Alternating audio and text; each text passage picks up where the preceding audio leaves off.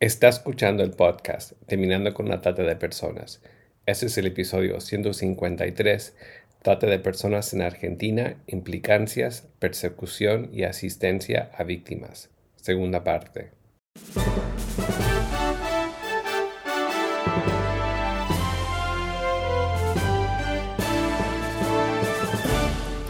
Bienvenido al podcast Terminando con la Trata de Personas. Mi nombre es Gilbert Contreras. Y mi nombre es Virginia Contreras. A través de nuestros episodios, que se emitirán cada dos semanas, buscaremos empoderarlo a usted con herramientas para estudiar el asunto, ser una voz y hacer una diferencia para terminar con la trata de personas.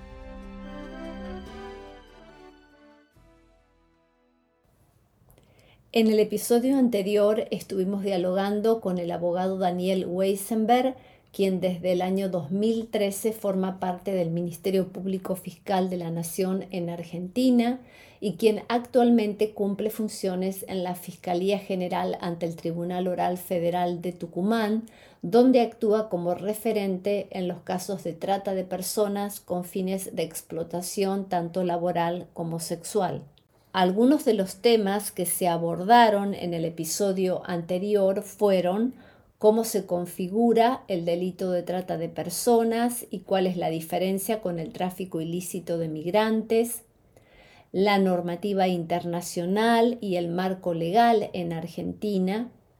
las modalidades de la trata y cuáles son las más presentes en los casos de identificación de víctimas y judicialización, y estadísticas de casos en Argentina. Hablamos también del tema de la libertad y el concepto de autodeterminación. Se tocó también el tema del protocolo de búsqueda de una persona desaparecida. A continuación, en este episodio les presentamos la segunda parte de la entrevista.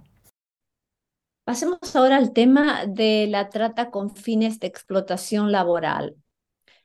Esta es una pregunta que nos han hecho llegar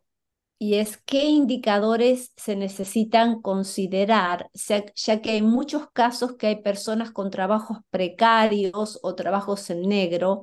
pero tal vez no constituye el delito de trata. ¿Qué ingredientes hay que tener como para considerar que eso realmente es trata de personas eh, o trata laboral? Bien, sí, como bien señalas, hay muchos casos de trata de explotación laboral y no siempre es sencillo poder advertir cuando se está frente a un caso de trata o a una situación de infracción a leyes laborales. Em, primero que nada, eh, corresponde señalar que a lo primero que hay que atender es a las características de la actividad sobre la que se esté investigando el caso. Cuando hablamos de trata con fines de explotación sexual, sabemos que vamos a investigar o vamos a buscar víctimas en un prostíbulo y todo lo que rodea a la explotación sexual de alguna forma está tenido de una ilicitud. Sin embargo, en los casos de trata laboral no es así. Estamos frente a actividades legales, frente a actividades que son reguladas, pero que se desarrollan de una manera ilegal o de situación de explotación lo cual torna mucho más compleja la, investigación de estos casos. Eh, concretamente, desde el trabajo que nosotros hacemos, tenemos una guía, un protocolo que eh, establece estos indicadores y estos indicadores se hacen en base a la normativa específica de cada actividad. Eh, no es lo mismo cómo está contemplado en las leyes una actividad rural, una actividad agrícola, que una actividad que se desarrolla en el ámbito urbano, como por ejemplo pueden ser las fábricas o los talleres textiles. Entonces hay que atender a la normativa vigente de cada una de esas actividades. Ahora bien, una vez verificada la normativa vigente de esos, cada uno de esos lugares, nosotros tomamos tres elementos que son centrales y que son indicadores para verificar si se está ante una situación de explotación. Que cada uno de estos elementos que voy a mencionarte ahora se configure no necesariamente nos pone la firma y el sello de que estamos ante un caso de trata, pero sí nos indica que es un, esto mismo, que es una situación a la cual tenemos que estar alertas y profundizar las medidas para ver si efectivamente hay una situación de explotación. Estos tres elementos son, por un lado, la extensión de la jornada de trabajo, y de vuelta vuelvo a esto de revisar los, los convenios colectivos de cada actividad, porque hay algunos que tienen la posibilidad de jornadas más extendidas, con descansos más largos, mientras que otros tienen una jornada reducida, otras algunas se desarrollan en ámbitos nocturnos, en horarios nocturnos, otras en horarios diurnos. Entonces, un elemento a verificar es la cantidad de horas de la jornada laboral. El otro elemento es eh, la remuneración percibida. Y cuando estamos hablando de la remuneración como un elemento determinante o indicativo de situaciones de explotación, nos referimos a que tiene que estar muy por debajo de lo que establece el convenio colectivo para la actividad. Eh, concretamente, el 60% de lo que le correspondería por la actividad sería un indicador de una situación de explotación. Eso no significa que si le pagan el 70 no pueda haber un caso de trata de personas con fines de explotación laboral, pero sí son los elementos que nos tienen que llamar mucho la atención si es que se presentan. Y el otro elemento, y quizá el más difícil de definir, pero que es el muy relevante, son todo lo que tiene que ver con los indicadores de contexto, es decir, la provisión de elementos de seguridad y de higiene, eh, la presencia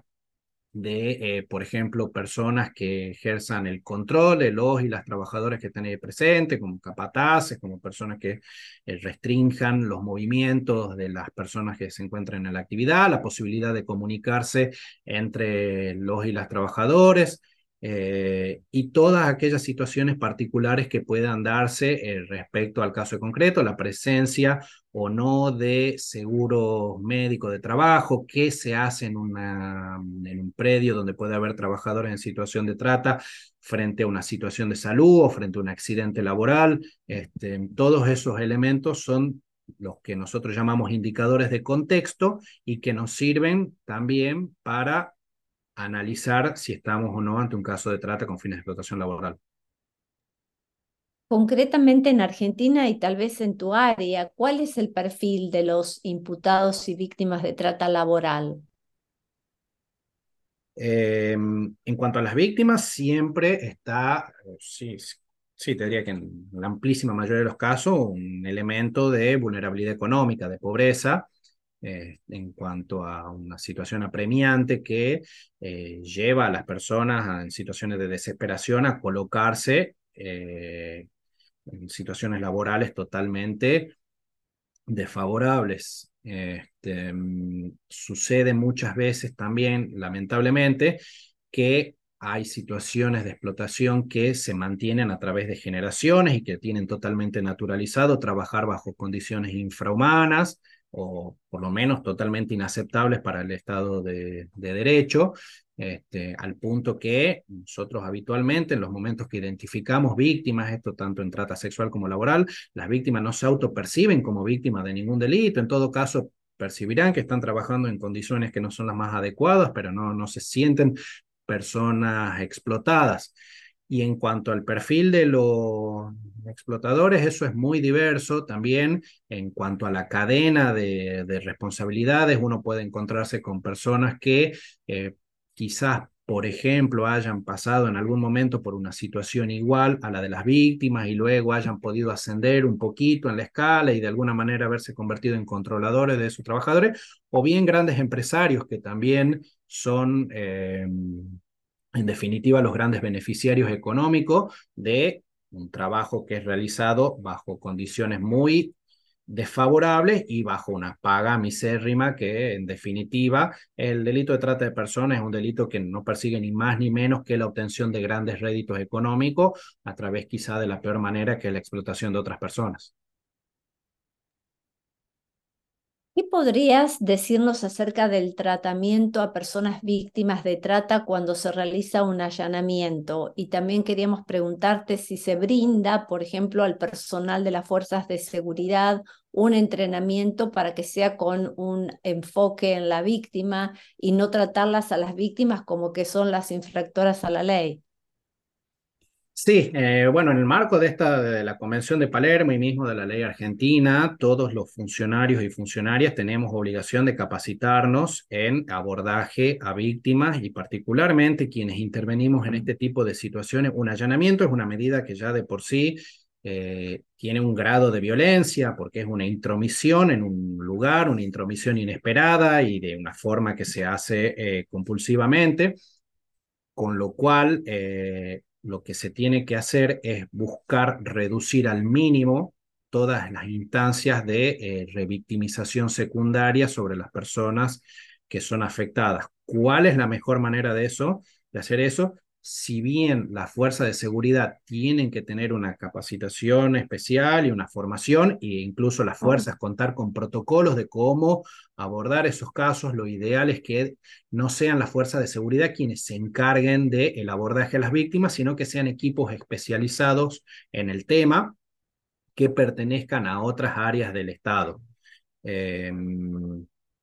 ¿Qué sucede con las fuerzas de seguridad? Que las víctimas de habitualmente desconfían mucho de la fuerza de seguridad, en algunos casos, por ejemplo, en prostíbulos, eh, las víctimas relatan que eh, miembros de la fuerza de seguridad concurren como clientes, es decir, como prostituyentes en esos lugares, o por algún otro motivo han sido criminalizadas por la fuerza de seguridad, con lo cual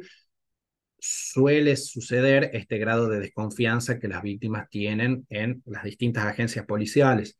Eh, con lo cual que sea un equipo externo a la fuerza policial que cuente con profesionales, mujeres, psicólogas, trabajadoras sociales capaces de entrevistar en el lugar y también de retirar después a las víctimas y acompañarlas a su domicilio si es que lo necesitan o proveerles un alojamiento también si es que lo necesitan.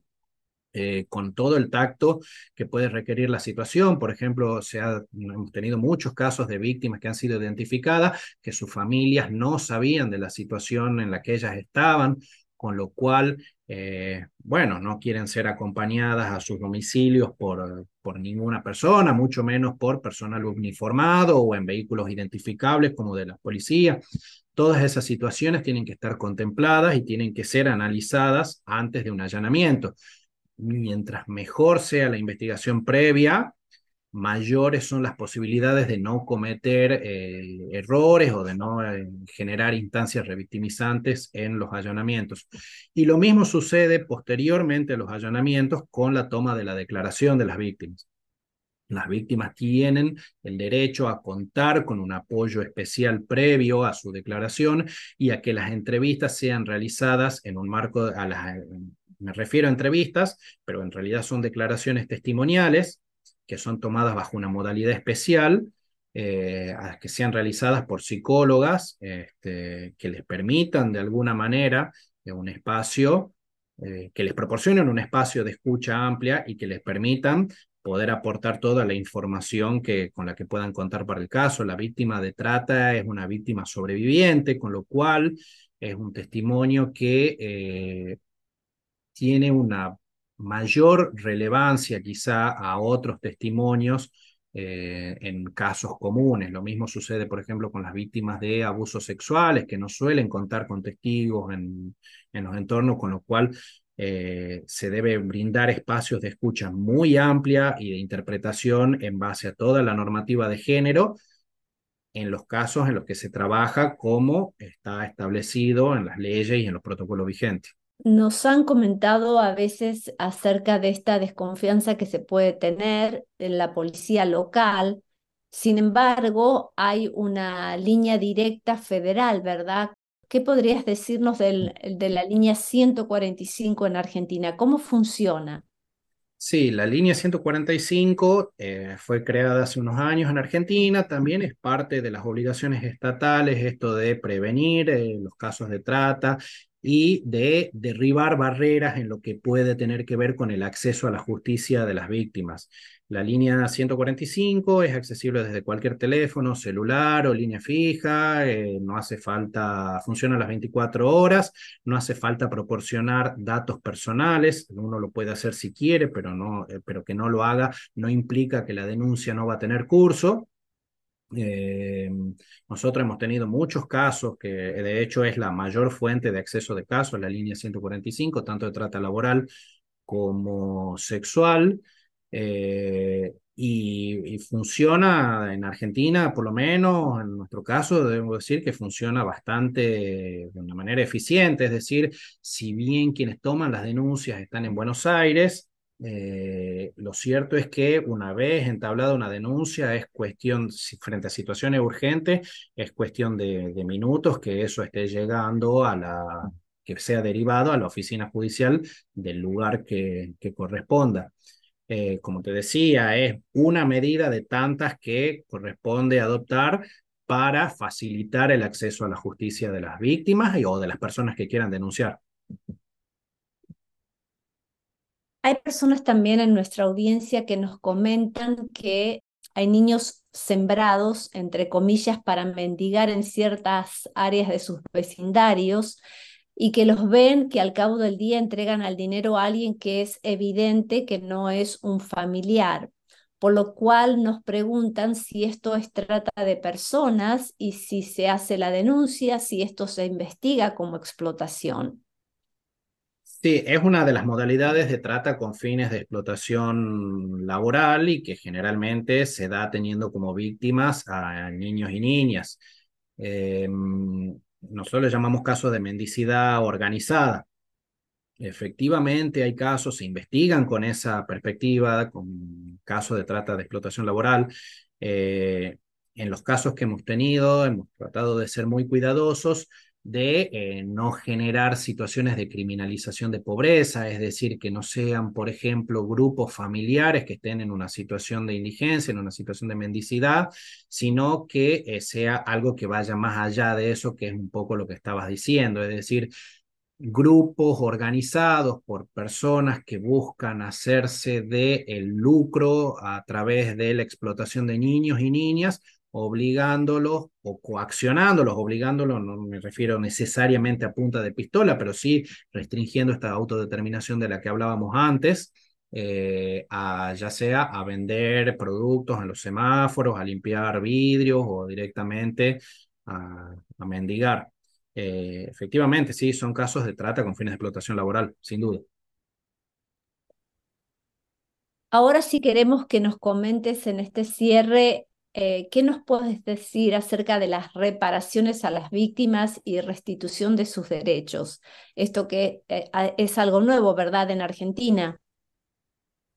Es nuevo lo que tiene que ver con la reparación económica a las víctimas una vez concluidos los procesos judiciales, pero allá desde la ley de 2008 está la obligación de asistir a las víctimas desde el momento de su identificación o desde su rescate. El rescate es un término que yo prefiero no utilizar cuando hablamos de encontrarnos con una víctima, porque me parece que se trata de un proceso muy largo que justamente concluye con la elaboración por parte de la víctima de un nuevo plan de vida de ese que se vio restringido al momento de ser captada por una red de trata. Sin embargo, es obligación del Estado proporcionar atención psicológica, proteger la intimidad de las víctimas, mantenerlas informadas a lo largo de todo el proceso judicial de cómo va avanzando su caso, proporcionar un abogado que, o abogada que la represente por parte del Estado en caso que así lo necesite, así como los imputados tienen la posibilidad de acceder a un defensor público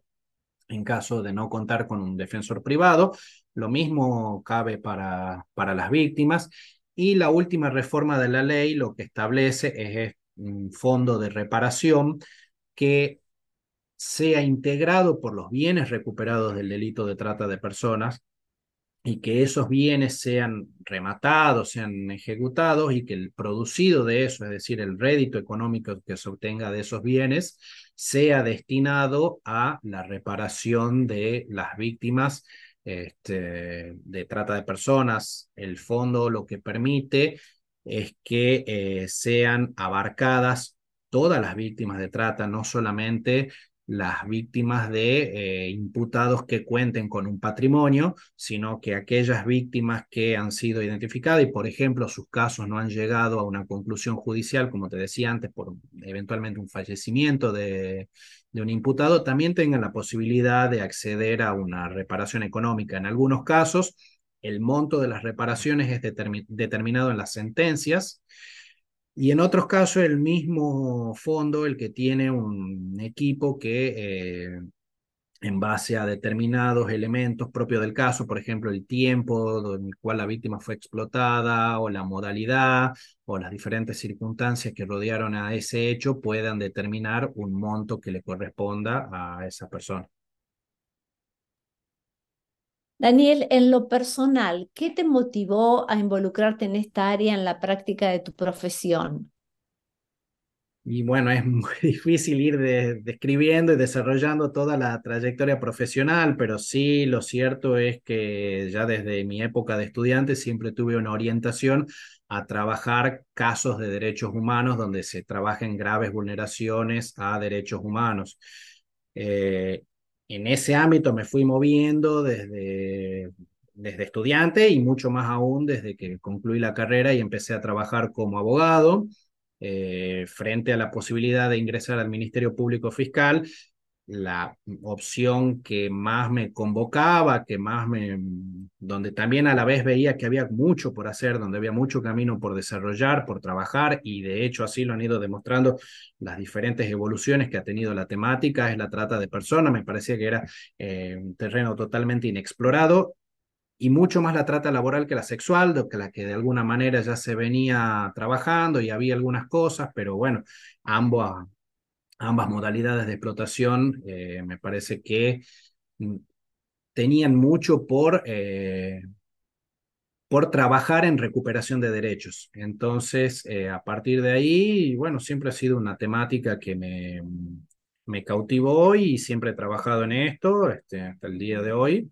Y con, bueno, hemos tenido casos exitosos, casos que no salieron bien, pero sí con mucha satisfacción de ver cómo ciertas prácticas, eh, cierta, mm, ciertos hábitos en, cuanto, por ejemplo, a perspectiva de género, a protección a víctimas, eh, se han ido estableciendo y han quedado ya eh, afirmadas acá en, Tucumán, concretamente, que es donde trabajo. Por ejemplo, una víctima de trata ya desde hace mucho tiempo no es nunca entrevistada directamente por las partes, siempre está una psicóloga y eso es algo que ya no tiene camino atrás, eso ya es un derecho ganado, es una conquista y por lo tanto, eh, bueno, eso es una actividad que me llena de satisfacción. Muchísimas gracias por tu tiempo y por esta entrevista. Bueno, muchas gracias. Únase a nosotros en la lucha contra la trata de personas y le daremos herramientas que necesita para marcar la diferencia en su comunidad. Visite nuestra página web terminandoconlatrata.org. Terminandoconlatrata.org.